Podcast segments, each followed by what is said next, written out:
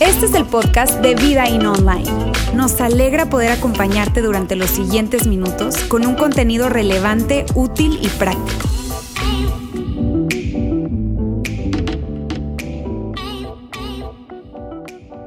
Estamos en medio de una serie que se llama Vale la pena, que tiene que ver con cómo invertir el tiempo. Cómo invertir el tiempo en las cosas que verdaderamente importan. Cómo invertir el tiempo en lo que realmente vale la pena. ¿Y por qué esto es tan importante?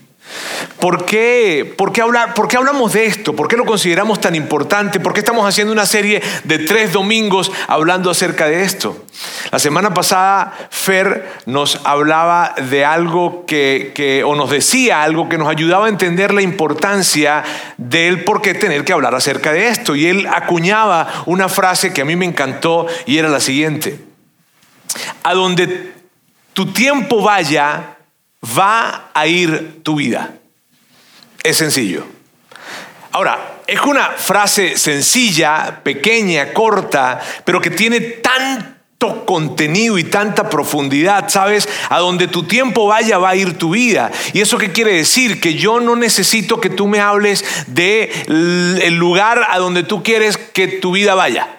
O sea, yo no necesito que tú, yo no, yo, no necesitaría preguntarte cómo sueñas con tu matrimonio, cómo sueñas con tu, con tu futuro, cómo sueñas con, con, con, tu familia, tus relaciones con tus hijos cuando estén grandes, cómo sueñas con, con, respecto a tu salud el día de mañana. O sea, cómo, no, no, no, yo, yo te diría, si tú te acercas conmigo y me dices, Roberto, ven que te quiero hablar acerca de esto, yo te digo, no, no, no, no, no, no, no es necesario, no es necesario. Yo lo que necesito es que me muestres tu calendario. Eso es lo que yo necesito.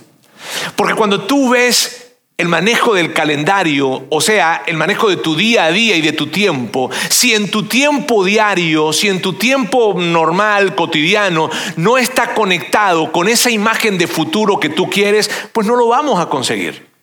No va a suceder. No va a suceder para ti, no va a suceder para mí. Y sabes, yo no sé si nosotros tenemos una gran, o sea, o, no sé, yo creo que sí sé. Sí, sí, a lo que me refiero es que la gente no tiene esa gran conciencia del tiempo. ¿Sabes qué yo he notado en mi vida? En los 25 años cumplidos que tengo, ¿sabes qué yo he notado? Yo he notado que la gente tiene, entre menos tiempo tiene, más conciencia tiene del tiempo. ¿Sabes? Y no es curioso eso. No es curioso que las personas que llegan a comprender y a entender lo increíble y lo importante del tiempo eh, son personas que tienen menos tiempo que otras y de hecho tienen muy poco tiempo realmente. Es curioso eso. Nos pasa eso. Yo, yo, yo, porque cuando tú tienes 15, 16, 17, 18, ¿tú andas pensando en el tiempo? Ahora, pareciera de alguna manera, amigos, que nosotros desasociamos, o sea, nosotros creemos que tenemos dos vidas. Sobre todo en la juventud mucho creemos eso, que tenemos dos vidas, la vida que vivimos y la vida que vamos a vivir el día de mañana. Y no tenemos dos vidas, es una sola vida. La vida que vivimos hoy en día va a determinar lo que vamos a vivir el día de mañana. Como yo vivo mi día hoy, va a determinar definitivamente qué es lo que va a pasar el día de mañana. Entonces necesitamos levantar esa conciencia con respecto al tiempo, que es un tema que pareciera que no lo tenemos tan presente. Y yo creo que en la cultura latinoamericana, yo creo que lo tenemos menos presente que en cualquier otra cultura. Tú le dices a alguien que llegue a las 2 de la tarde y a qué horas llega. A las seis y media, dicen acá, no. O sea, a lo mejor no tan tarde, no tan tarde, ¿verdad? Pero si llegas un poco, o sea, llegas 10, 15, 20 minutos, no sé, y ni se sienten mal por eso. O sea, llegan y dicen, llegué. Y, a tiempo, llegan a las 2 y 10 y llega a tiempo. No, no llegaste a tiempo, ¿verdad? O sea, esa conciencia del tiempo pareciera que no la tenemos. ¿Sabes? Una de las cosas que a mí me ayudó en la vida hace años, es una práctica que tengo hace como unos 18 años, de, poder eh, tener presente lo que el tiempo significa, es sustituir la palabra tiempo por vida.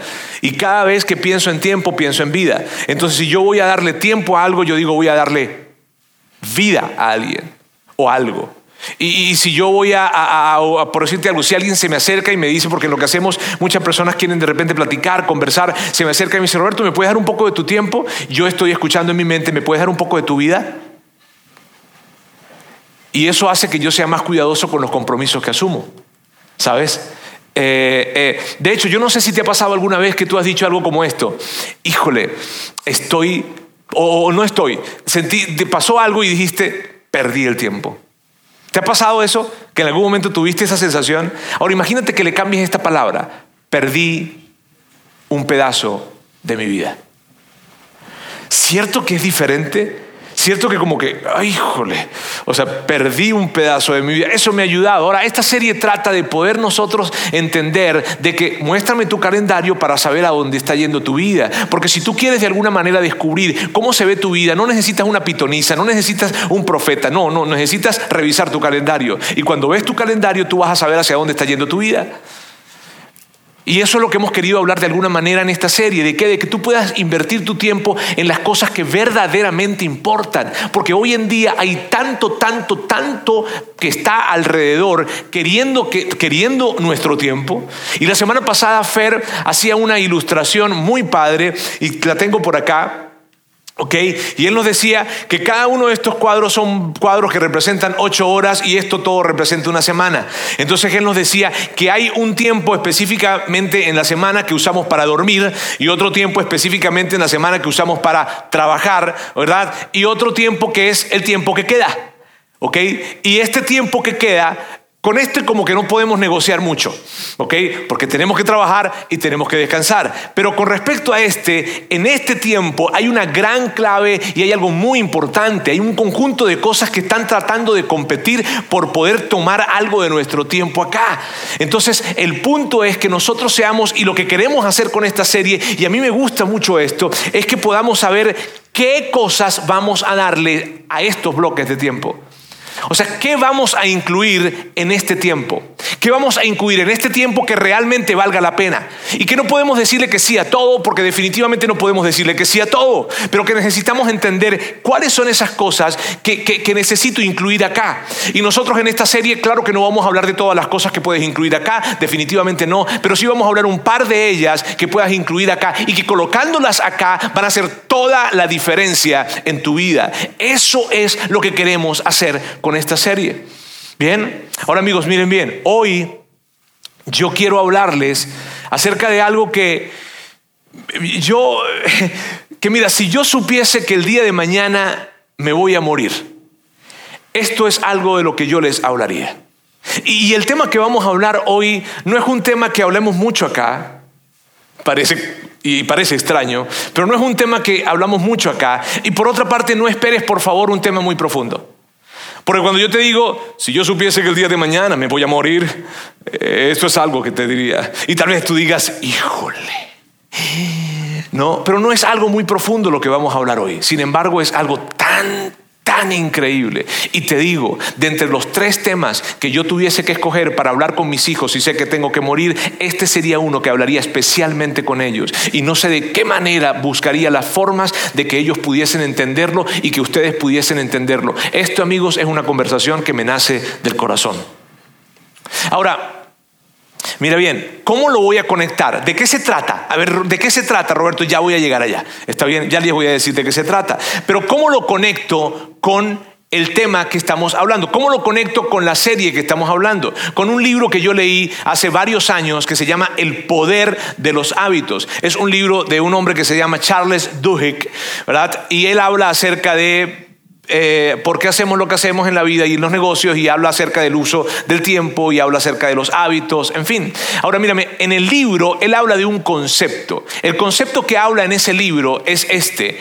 Hay hábitos claves. Hay una cantidad de hábitos. Hay, hay muchas hábitos, pero hay ciertos hábitos que son hábitos claves. ¿Cuáles son los hábitos claves? Los hábitos claves son los que tienen un efecto dominó en nuestra vida. Que una vez que nosotros colocamos esos hábitos dentro de nuestra vida, eso hace un efecto dominó en las otras áreas de nuestra vida. Por ejemplo, si yo decido que yo voy a hacer ejercicio a las 6 de la mañana, todos los días. ¿Ok? Entonces, ¿qué significa eso? Que yo tengo que levantarme a las cinco y media aproximadamente, ¿cierto? Porque si voy a estar haciendo ejercicio efectivamente a las seis, no me voy a levantar a las seis, ¿verdad? Me tengo que levantar como a las cinco y media, levantarme, irme al baño, vestirme, acomodarme, en fin, lo que sea, y salir y estar en el lugar en donde voy a hacer ejercicio a las seis de la mañana. Pero para poder levantarme a las cinco y media de la mañana y querer y poder respetar esas horas de sueño, entonces tengo que acostarme temprano, ¿verdad? Como a las nueve y media de la noche aproximadamente para poder levantarme temprano. Y eso significa que tal vez tenga que cenar eh, como a las 7 de la noche aproximadamente para que pueda dormir bien. Y significa que no voy a poder cenar esos chicharroncitos de la ramo que tanto me gustan, ¿verdad? Sino que necesito comer más ligero para poder, si ves, como un hábito un hábito, el de, el, de, el, de, el, de, el de, hacer ejercicio a las 6 de la mañana, hace un efecto dominó, impacta la hora en que me levanto, impacta la hora en que me acuesto, impacta la hora que ceno, impacta lo que ceno, impacta un conjunto de cosas. Él habla, uno de los hábitos clave que él habla en su libro es tender la cama. Bien, ahora, si ustedes quieren aprender acerca de eso, pues compren el libro. ¿Está bien? Me están pagando comisiones a mí acerca de eso, así es que, pues bueno, entonces ahorita no vamos a hablar mucho acerca de eso. Para mí el punto clave, amigos, que yo quiero destacar y con el cual conecto lo que vamos a hablar el día de hoy es con esa, con esa palabra, con ese hábito clave. Mírame, si tú eres un seguidor de Jesús, si tú eres cristiano, si tú eres católico, o si tú eres una persona que está, a lo mejor dices, yo no soy un seguidor de Jesús, pero a lo mejor estás explorando, ¿verdad? La posibilidad de ser un seguidor de Jesús. Si tú eres, si tú estás allí, yo, una buena pregunta que tú pudieses hacerte es esta. ¿Qué podría ser un hábito clave en mi vida que esté conectado con mi fe o que me permita de alguna manera crecer en eso que quiero crecer con respecto a Dios, pero que no tan solo haga eso, sino que impacte todo lo demás. ¿Cuál podía ser un hábito clave? Porque no quiero, yo no quiero llenarles, por eso les decíamos, yo no quiero llenarles de cosas que ustedes hagan en esa cantidad de bloques de tiempo que les queda. No, yo quiero que, pensemos en cuáles son esas cosas. Y el día de hoy voy a hablarles de una de ellas. Sabes, cada vez que yo veo los evangelios, que son las biografías de Jesús, yo leo los evangelios con mucha lentitud. La gente se, muchas veces se asombra con la lentitud que yo leo los evangelios. Yo puedo leer un evangelio y durar meses leyendo uno solo. Porque me detengo y veo, sobre todo en esos momentos en los que Jesús está diciendo o haciendo algo. Porque miren bien, Jesús, ¿verdad? Es Jesús, ¿ok? Es el Hijo de Dios. Cada cosa que él decía, cada cosa que él hacía, no era lo hacía por accidente. Había algo detrás de esto. Él quería traer una enseñanza, él quería traer un punto relevante, algo quería enseñarnos. Entonces, cada vez que yo veo allí en, en los evangelios a Jesús diciendo o haciendo algo, me detengo y me pregunto, ¿Qué querrá decir con esto? ¿Qué, ¿Qué, querrá mostrarnos, enseñarnos? En fin. Y esa es mi experiencia cuando leo los evangelios. Te digo las biografías de Jesús. Esos son los evangelios. Ahora, hay algo que tú vas a conseguir en la vida de Jesús. Cuando ves detalladamente los evangelios, cuando lees cada uno de los evangelios que son, te digo, insisto, las biografías de Jesús, entonces tú vas a ver algo que Jesús tenía como un hábito. Y tú, tú, sabes que hay gente que procura hablar con, cuando yo veo y escucho muchos podcasts de negocios, de liderazgo o, entrevistando gente muy importante, una pregunta que hacen muy ocurrentemente los o muy frecuentemente los entrevistadores es esta, háblame de un día tuyo. ¿Cómo se ve un día de Carlos Cruz? ¿Cómo se ve? Descríbeme ese día, ¿cómo se ve? Entonces dice, se ve de esta manera, se ve de esta manera. Y entonces quien está entrevistando está muy atento. ¿Por qué? Porque quiere ver qué cosas hace que puedan potenciarle a él en su, en su, en su vida, en su trabajo, en su negocio, en su liderazgo. Entonces imagínate que tú te sentaras hoy y estuvieras sentado con Jesús y le preguntaras, a ver Jesús, ¿cómo es un día de Jesús? Porque estás buscando un hábito, ese hábito clave, esa cosa que Él hace que definitivamente hace toda la diferencia en su vida. Hoy vamos a hablar acerca de esa cosa. Y esa cosa se llama la oración. Si tú quieres encontrar, por eso te dije, no es nada profundo, no es algo como que tú, ¡Ah! cuando ves eso ahí vas a decir, ah. Ahora mira bien, la oración, la oración eh, que es eso de conversar con Dios, rezo, como tú lo llamas, que es platicar con Dios, era ese hábito clave que Jesús tenía siempre presente en su día a día. siempre. Y, que, y yo no quiero que tú mistifiques esto, ni que veas a Jesús como, tú sabes, la figura religiosa con bata blanca y velas que hay que colocarle. No, Jesús era un hombre, al igual que era Dios, era un hombre que estaba en el día a día, que estaba en su chamba y que tenía hábitos clave que le permitieron hacer lo que hizo y hoy en día nosotros ver que transformó el mundo. Y uno de los hábitos clave que él tenía si acaso no el hábito clave, era este, la oración. Y la oración lo conecto con el tiempo con Dios. Y por eso es toda totalmente relevante a nuestra serie. ¿Cómo invertir nuestro tiempo? Ok, una de las cosas que yo quiero pedirles a ustedes o inspirarles a ustedes es que en este bloque de tiempo que está acá, que no es lo de dormir, que no es lo de trabajar, en este bloque de tiempo incluyamos de alguna manera la oración. Porque si tú incluyes la oración en este bloque de tiempo, en estos bloques de tiempo, no, no significa en todo este tiempo, ¿está bien? Sino que la incluyes de alguna manera algún pedazo, algún espacio, la oración acá va a impactar todo lo demás. ¿Sí ves? Y eso es lo que yo quiero hoy inspirarte de alguna manera, de que tú puedas entender si ubicas la oración en un espacio, en un, de alguna manera, en, uno de este, en una de esta cantidad de horas en las que te sobran, o no que te sobran, sino que tienes aparte, está bien, eso va a impactar todo lo que está aquí, pero también todo lo que está acá. Mira, cuando tú ves a Mateo, Marcos, Lucas, Juan hablando acerca de Jesús, eh, eh, híjole, tú ves cómo ellos describen a Jesús de una manera muy, muy especial con respecto a la oración. ¿Sabes? Yo quiero decirles algo. Yo, yo, no sé, tal vez es la primera vez que tú vienes a este lugar y tú dices, bueno, aquí a haber mucha gente. Para ese tema, para las personas que están aquí, debe ser un tema muy familiar. Quiero revelarte algo si tú eres un invitado, ¿está bien? Te sorprenderías de la cantidad de gente que ora, en términos de que realmente ora. Eh, es, y además, lo digo con tristeza. Y por eso creo que necesitamos hablar acerca de esto.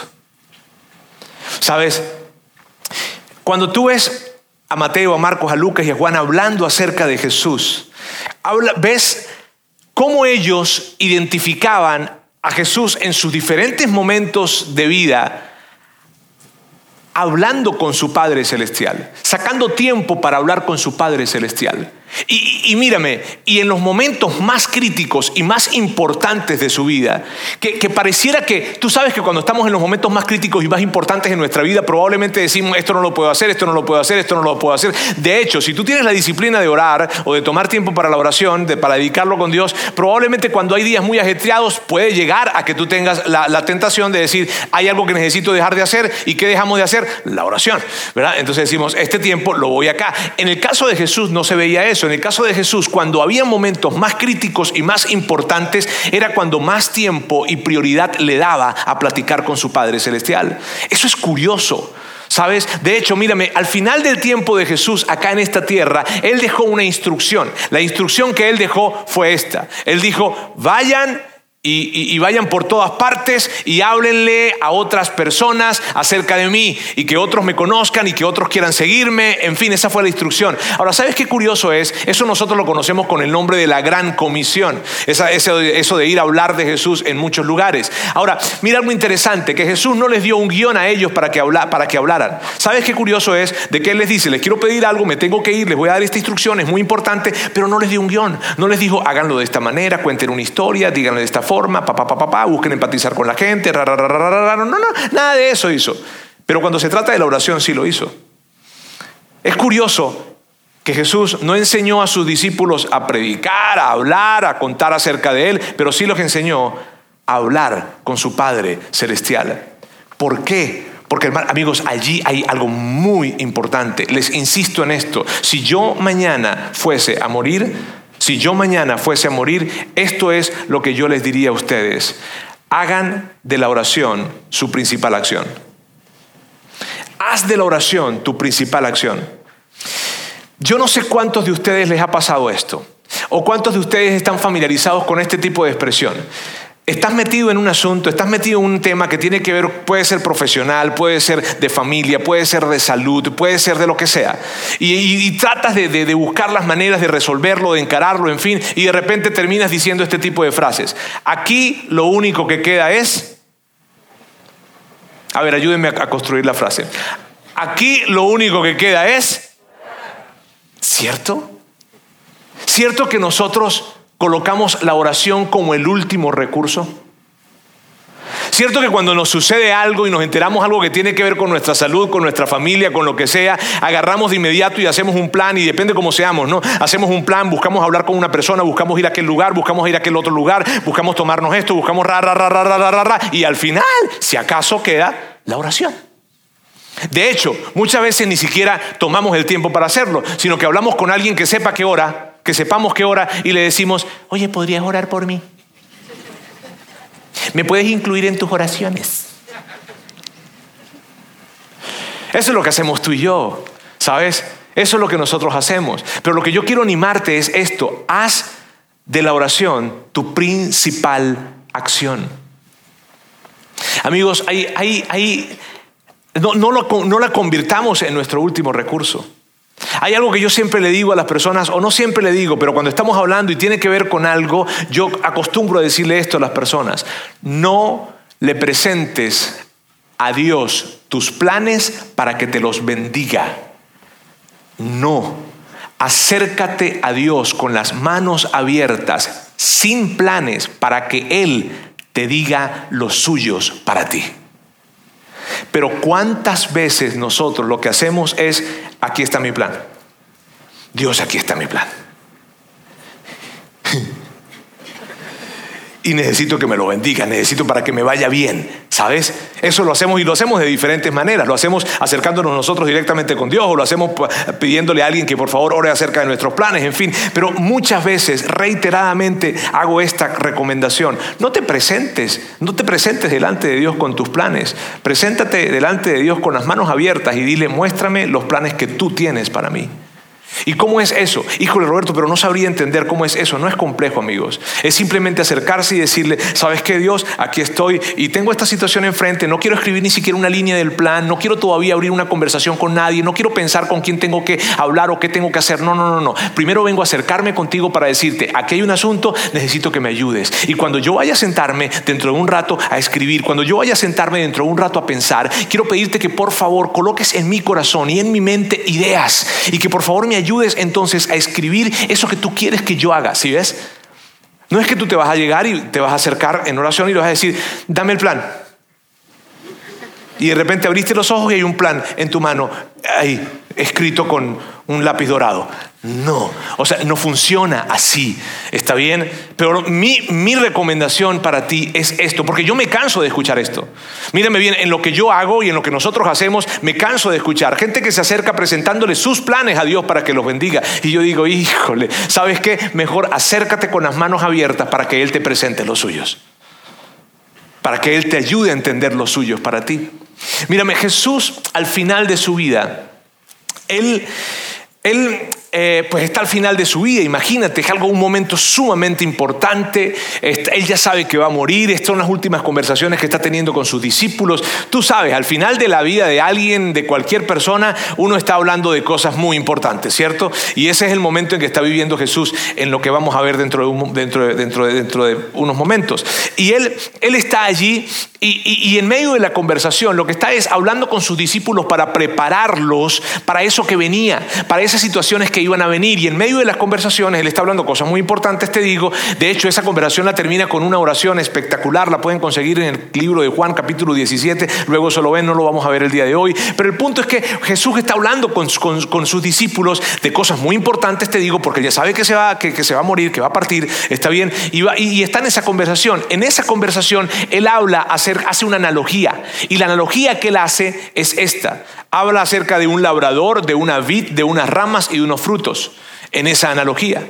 Ahora yo quiero que veamos dentro de un momento algo que Jesús dice a la luz de esa analogía. Ahora, yo, yo quiero que estés tan atento, porque las cosas que Jesús dice son tan impactantes para nuestra vida y que cuando tú y yo las tomamos en serio, las aplicamos, las hacemos, no las creemos, las hacemos, hacen una gran y total y absoluta diferencia en la vida, en nuestras vidas. ¿Está bien? De hecho, amigos, venir acá y escuchar lo que Jesús dijo e irse sin aplicarlo, perdónenme, pero es una pérdida de tiempo. Ahora, lo dije con cariño, ¿verdad? Muy bien. Ok, entonces, ahora fíjense bien. Esto es lo que Jesús está diciendo a la luz de esa analogía que está haciendo del labrador, de la vid, de las ramas, del fruto, en fin. Dice así. Ciertamente, y este es Jesús diciendo, yo soy la vid, ustedes son las ramas. Los que permanecen en mí y yo en ellos producirán mucho fruto, porque separados de mí no pueden hacer nada. Y lo que Jesús está diciendo, amigos, es esto. Así como la vid es para las ramas, yo soy para ustedes. Ahora, ¿qué es la vid para las ramas? Es la fuente. ¿La fuente de qué? La fuente de vida. ¿Cierto? Porque si tú separas una rama de la vid, ¿tiene vida esa rama? No. Si tú separas la rama de la vid, ¿qué es? Un pedazo de palo. No es nada. Si viste, la, la rama tiene sentido cuando está conectada con la vid.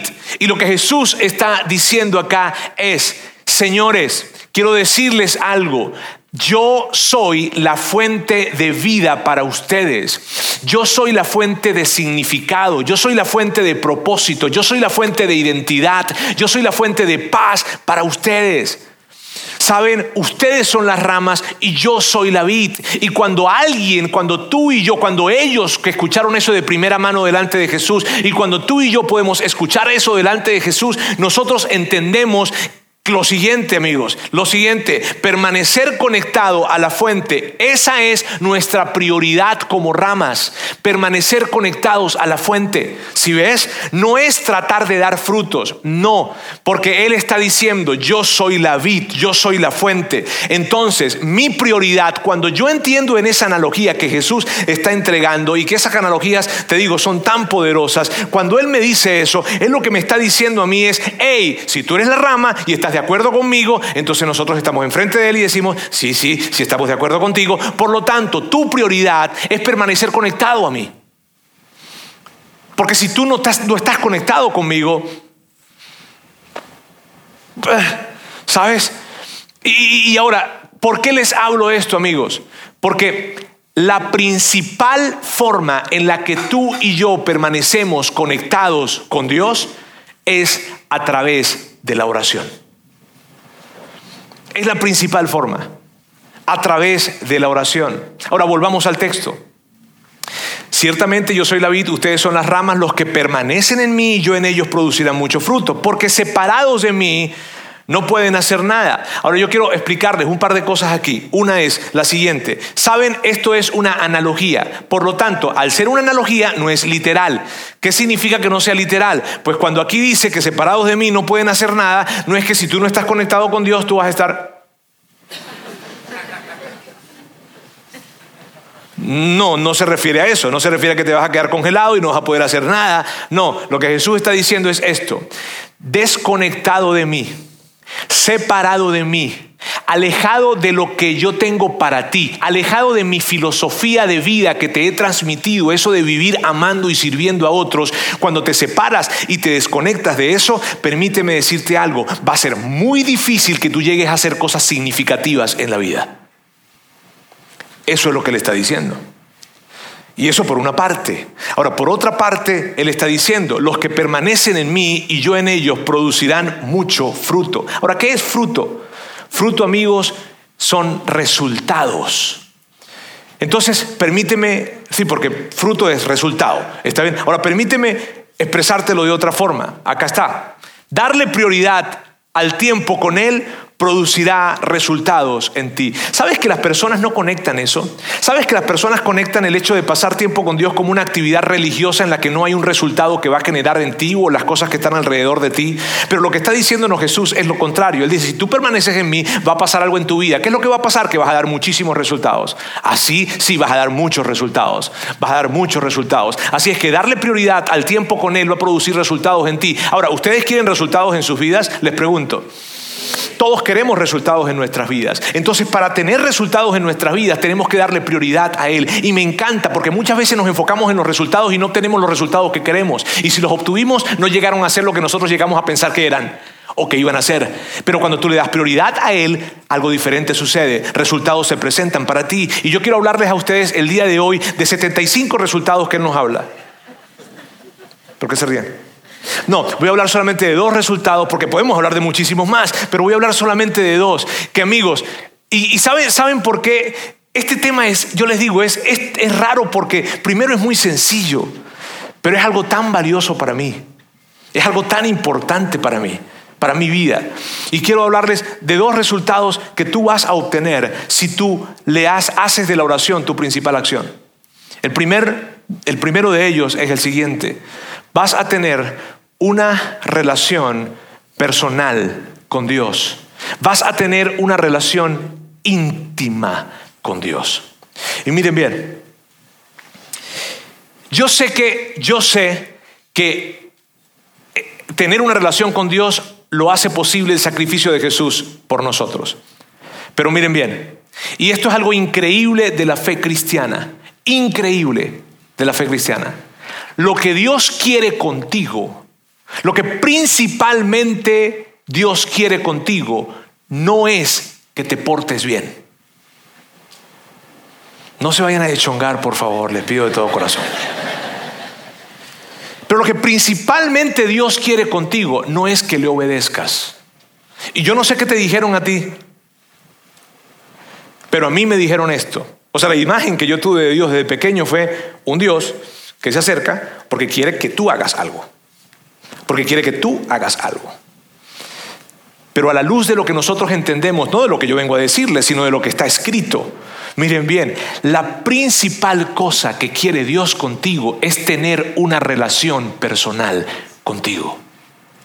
Una relación personal cercana, una relación íntima, una relación de papá con hijo. Pero nosotros no lo dimensionamos porque entre más y más yo hablo con gente acerca de Dios, ven a Dios como un Dios distante, como una categoría, alguien que está allá. Pero lo que quiere Dios es llamarte por tu nombre. Que cuando piense en ti, piensa en ti, en tu nombre, piensa en Ale. Y no dice Alejandra ni siquiera, sino dice Ale. Y dice Carlitos. Y, va, y va hablando de los nombres. Y dice Edgar, y dice Mario, y dice Ramón. Y a mí me dirá Robertico porque sabe que yo soy venezolano. ¿Sabes? Y entonces, eh, pero es la forma en la que Él quiere que nosotros nos relacionamos con Él. Amigos, esto es tan sencillo, pero es tan difícil que, que mucha gente pueda entenderlo. ¿Sabes por qué? Porque cuando yo hablo con la gente y me hablan acerca de Dios, me hablan acerca de un Dios muy distante, muy lejano, alguien que está por allá arriba, es una categoría y que no, o sea, cuando pienso en Él, pienso... Sí, pienso solemnemente, ¿sabes? O sea, pienso como que, Dios, y escucho trompetas y cosas por allá alrededor, y, pero no me lo imagino cercano, personal, un padre tierno. ¿Sabes? Eso es lo que Dios quiere contigo. Por eso tú puedes acercarte a decirle a Dios lo que tú quieras. En una oportunidad alguien se me acercaba y me decía, ¿le puedo decir groserías a Dios en una oración? ¿Qué tú crees? No voy a contestar eso para no meterme en problemas. Miren bien, háblale a Él como tú eres. O sea, háblale a Dios como, porque es tu padre. O sea, dile, aquí estoy. Si no sabes qué decirle, aquí estoy y no sé qué decirte. Aquí estoy y, sabes, eh, estoy enojado contigo. Aquí estoy y, te necesito. Pero el punto es este, háblale como un padre. Ahora, yo no, es muy difícil, mira bien, yo entiendo esto. Cuando yo te digo háblale como un padre, yo no sé qué relación tuviste con tu padre. Así es que eh, está complicado, ¿verdad? Entonces, quiero decirte, háblale como un padre en una relación saludable y funcional. Necesito hacer la aclaratoria. ¿Está bien? Porque yo entiendo. Porque el punto es, cuando tú hablas con tu papá y cuando tú tienes una relación con tu papá o has tenido una relación con tu papá saludable, tú no te acercas a, la habitación de tu papá y de repente estás a punto de entrar a la habitación de tu papá, tú sabes, en la puerta y de repente empiezas a decirle, amantísimo Señor de esta casa, proveedor sin igual, Padre siempre presente, gracias por, por las vestiduras que me das, por el alimento, por pagar mi colegiatura. ¿Pudiese yo entrar en tus aposentos? O sea, no, no hacemos eso. ¿Qué hacemos? Entramos. ¿Cierto? Entramos, abrimos la puerta y entramos, y a lo mejor están chones y ya, y llegamos y, y, entramos. Pero lo que te quiero decir con esto, y quiero simplificártelo y que tu mente religiosa se rompa, es que Dios te está esperando y te está diciendo, vente a mi cuarto. Vamos a hablar. Ricky, vamos a hablar. Vamos a hablar, Ramoncito. Eso es lo que Él quiere hablar. Pete, vamos a hablar. Hablemos. Amigos, y esto tiene todo el sentido del mundo. ¿Por qué? Porque como cualquier relación en este mundo, a veces mistificamos tanto las cosas, y miren bien, como cualquier relación en este mundo, requiere tiempo. O sea, ¿tú te has puesto a pensar en eso? Ahora les quiero preguntar algo y quiero que me contesten y me contesten bien. Si no, o sea, si sí o si no, que sean honestos. ¿Quieren tener una relación personal e íntima con Dios? Y tal vez alguien diga, pues yo no sé si exista, pero si existiera, si, si, si acaso llegara a existir, ¿te gustaría tener una relación personal e íntima con Dios? Sí. Ok, te voy a decir algo. Es imposible tenerla si no le dedicas tiempo. Porque es lógico.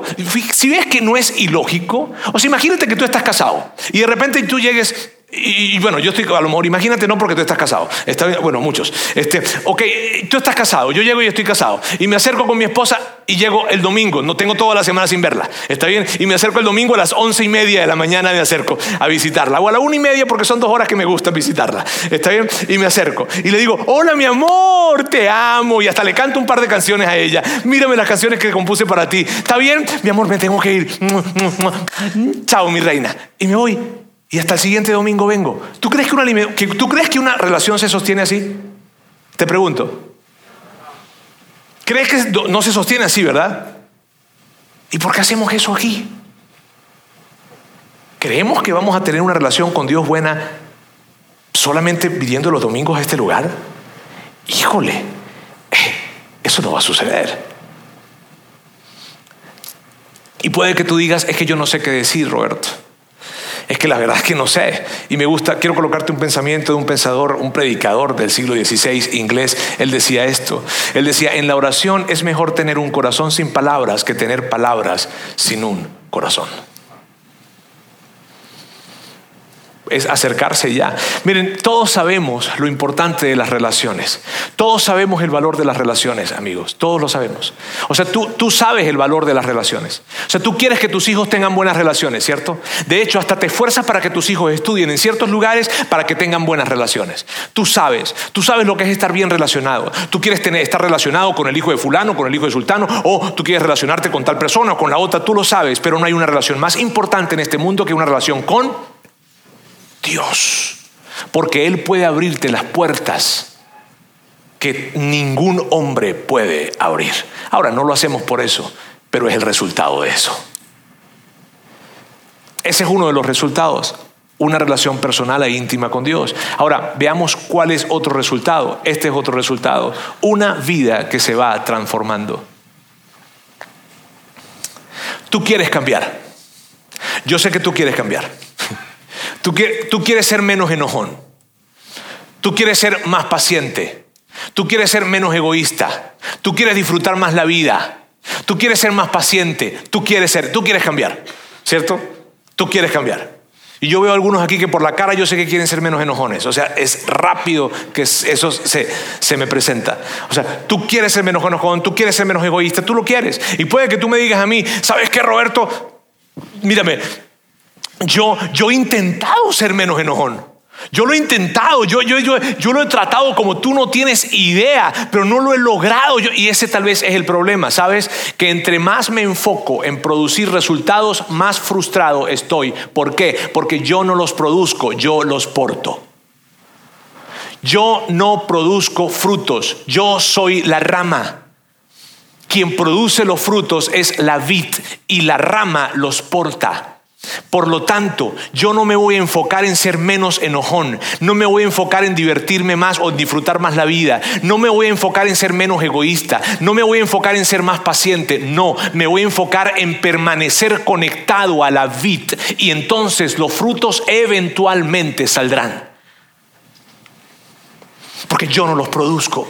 Mira, la semana pasada estábamos comiendo con unas parejas amigos. Y en medio de la cena, en medio de la comida, perdón, estaba, estaba mi hija mayor. Y ella y estaban hablando acerca de la mecha corta. ¿Ustedes están familiarizados ustedes con ese tema?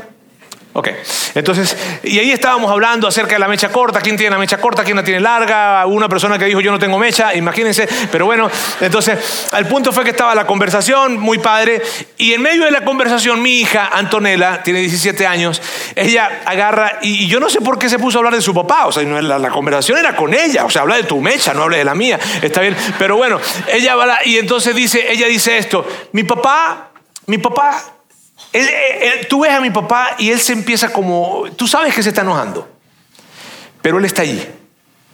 Y tú sabes que se va enojando, pero él está en su proceso.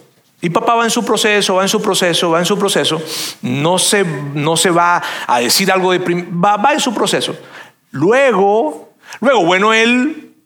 Y ya dejemos la conversación hasta ahí. ¿Está bien? Ahora, pero el punto fue este. Cuando yo la estaba escuchando, ¿tú sabes qué pensé yo?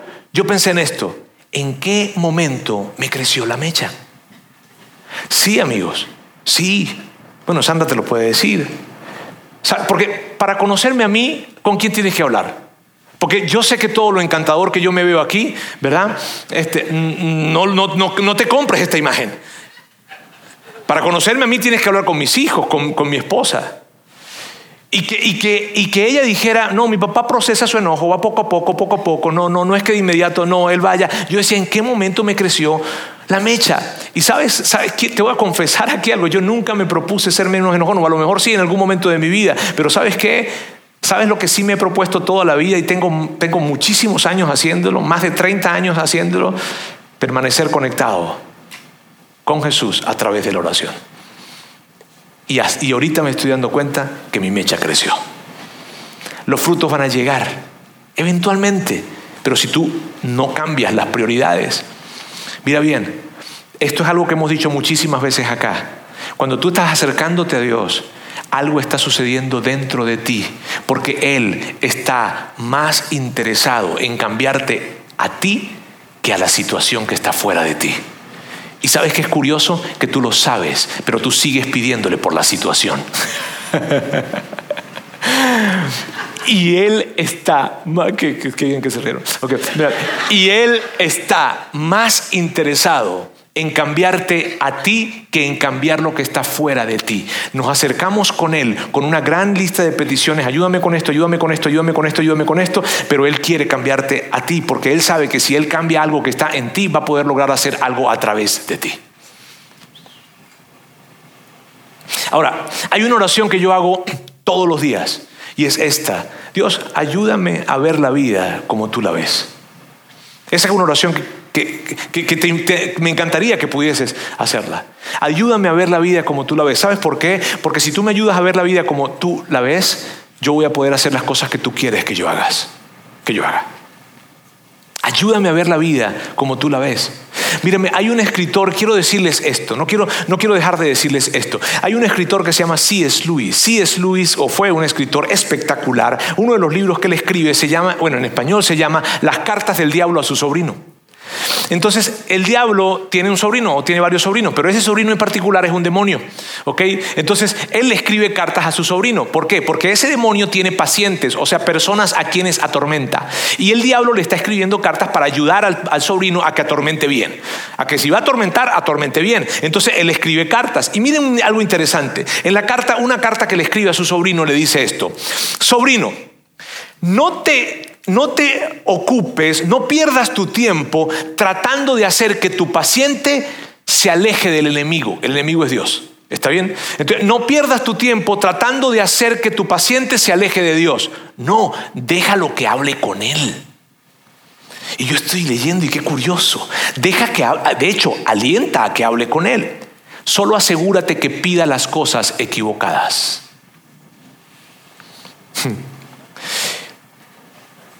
Su paciente tenía una bronca con su mamá.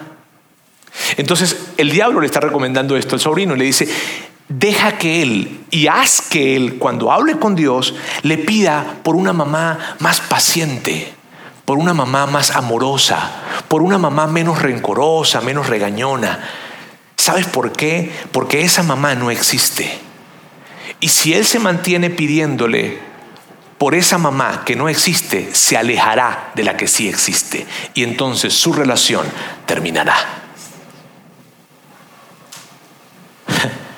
Y cuando yo leía eso, yo decía, ¿cómo será la oración correcta entonces? Dios, ayúdame a ver a mi mamá como tú la ves. Si ves el peso de esa oración y si ves lo que puede hacer dentro de ti una oración como esa. Ayúdame a ver cada situación, esta enfermedad, esta situación de desempleo, esta tensión financiera, este problema en mi matrimonio, como tú lo ves. Ayúdame a ver la vida como tú la ves. Amigos, les quiero decir algo con mi corazón abierto, de verdad. Yo no estuviera casado con esta increíble mujer si yo no tuviera una vida de oración. No podría estar casado. ¿Por qué, Roberto? Porque soy un enfermo pecador. Perdone si lo defraudo. Pero su pastor peca muy bonito. Y yo no podría mantener mi vida en orden si yo no estuviera orando y hablando con Él diariamente. No podría. ¿De verdad, Roberto? ¿De verdad? Yo no podía tener mi familia, yo no podía estar frente a ustedes hablándoles acá si yo no pudiera, si yo no tuviese mi tiempo de oración. ¿Sabes por qué? Porque mi vida estaría hecha pedazos, estaría perdido no sé en qué cosas. Se los puedo asegurar. Híjole, pero no está siendo extremoso, Roberto. No, porque yo soy egoísta profundamente. Y cuando se trata de vivir la vida, así lo pienso. Pero cuando me... ¿Y cómo logras no serlo? No me lo propongo. Me acerco a Dios y Él me enseña, me ayuda y me recuerda. Cuidado. Cuidado en cómo le hablas a tu esposa. Cuidado en cómo tratas a tus hijos. Cuidado en cómo manejas el dinero. Cuidado con las personas que te acercas. Cuidado a los sitios donde va. Cuidado. Y son impresiones que llegan a mi corazón. Y por eso les quiero decir con toda mi corazón, con todo mi corazón, híjole, si yo tuviera de alguna manera el poder de meterles una inyección en las venas a ustedes, les metería la oración. Porque si tú me preguntas cómo haces, cómo logras, cómo lo que sea, es porque paso tiempo hablando con Él. De otra forma, te digo, sería un monstruo.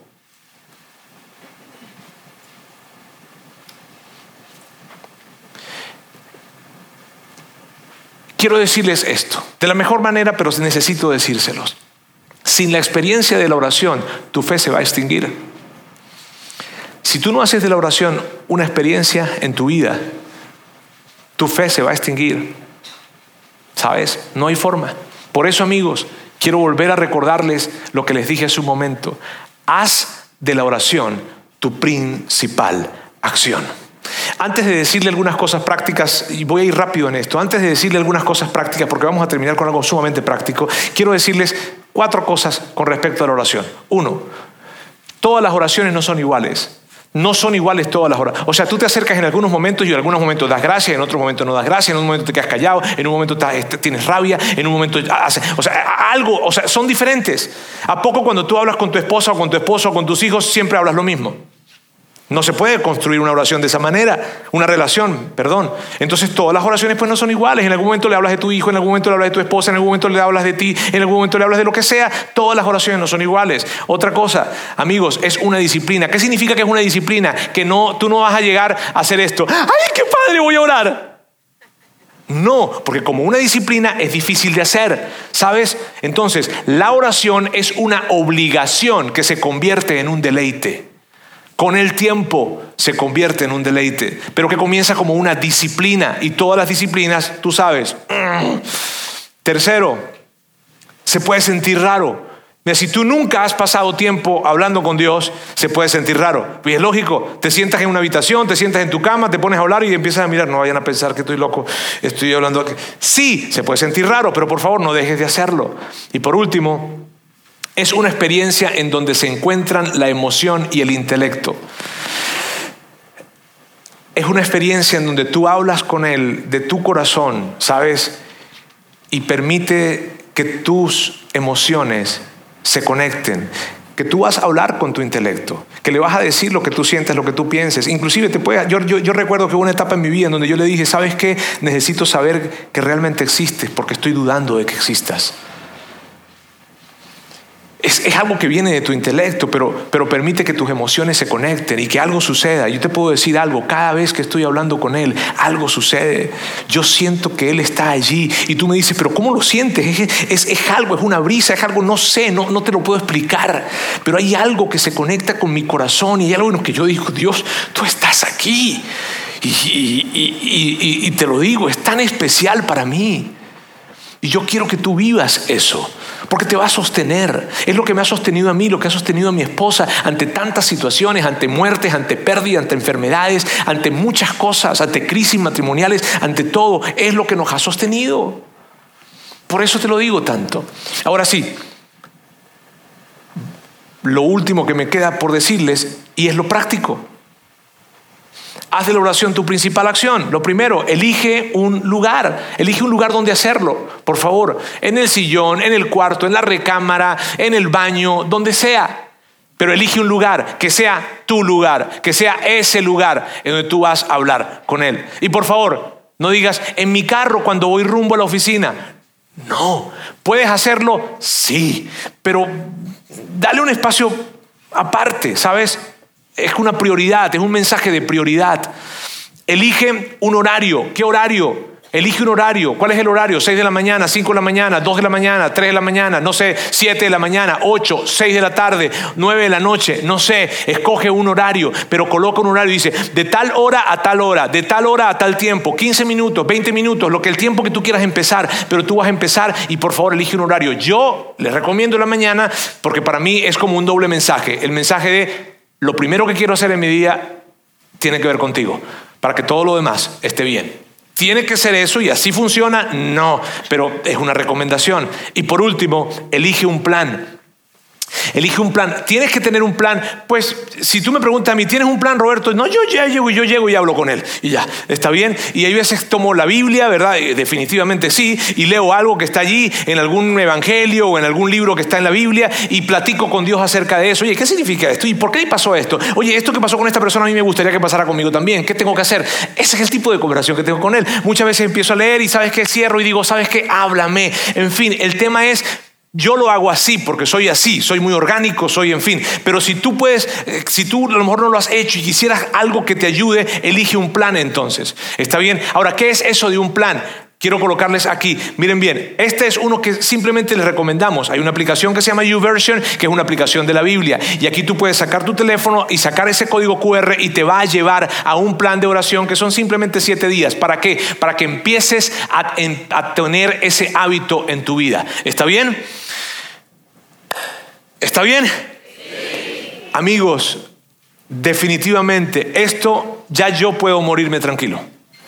Sí, porque si yo me presento delante de Dios el día de mañana y Él me dice, ¿les enseñaste de lo que tenemos tú y yo? Yo le voy a decir, sí, ya queda de parte de ellos. Dios quiero darte muchas gracias por el día de hoy. Gracias por la oportunidad que nos das de hablar acerca de algo tan importante como esto, Dios, de poder eh, alimentar nuestra relación contigo a través de ese tiempo que te dediquemos a ti diariamente. Gracias, Dios. Gracias por la oportunidad que nos das de, estar acá, de, de, escuchar estos temas. Ayúdanos a poder mantenernos y a poder iniciar tal vez este tiempo de conversación contigo. Yo sé que es difícil para muchas personas, pero yo te pido, Dios, que le des la fuerza, la valentía, la disciplina, el coraje para que puedan mantenerse platicando contigo y que entonces ellos puedan experimentar algo especial. De hecho, quiero pedirte, Dios, que en ese tiempo tú te presentes de una manera especial para ellos y que ellos puedan decir, sí, quiero seguir haciéndolo y que puedan mantenerse haciéndolo, porque a través de ese tiempo tú vas a hacer algo increíble en sus vidas. Te amamos en el nombre de Jesús. Amén. Conectado a los contenidos de Vida In Online a través de nuestro sitio web y de las redes sociales. Muy pronto estaremos de vuelta con un nuevo episodio.